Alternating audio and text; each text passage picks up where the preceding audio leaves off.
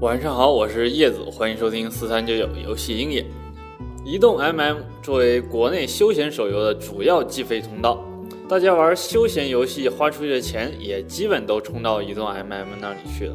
然而呢，移动 MM 却并没有把开发商应得的分成及时的给到他们手里，而是定了一个 N 加十二的超长账期。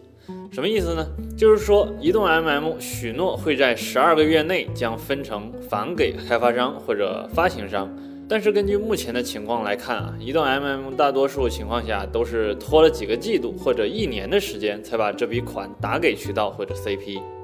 有的厂商表示啊，最近才刚刚收到移动 MM 给他们结算的2015年十二月的分成款，这种现象可以说是对手游产业造成了很严重的影响。对于一些中小游戏公司来说呀，渠道的分成款就是救命钱。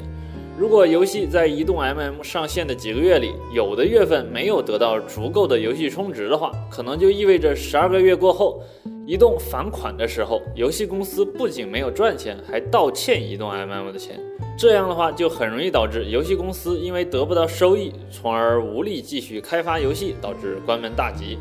当然了，造成这一结果的原因肯定不是移动 M 一家导致的，那些手游市场上不得台面的灰色手段也是造成这一恶果的重要原因。希望广大游戏厂商能够重视啊！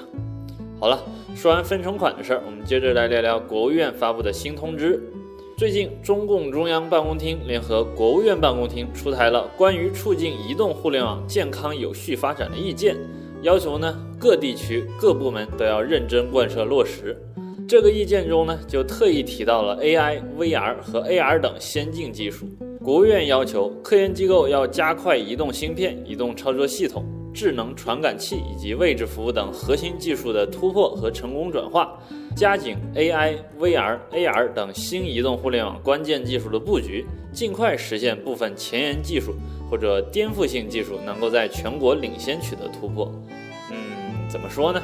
在目前的市场来看啊，AI、VR、AR 等技术一直是谷歌、微软在这方面起到带动全球发展的作用。虽然咱们国内也有包括小米啊、暴风等知名厂商正在研制，但是和国外厂商的水平还是有很大的差距的。希望这份意见的上台能够帮助这些中国硬件厂商加快新技术的研发呀。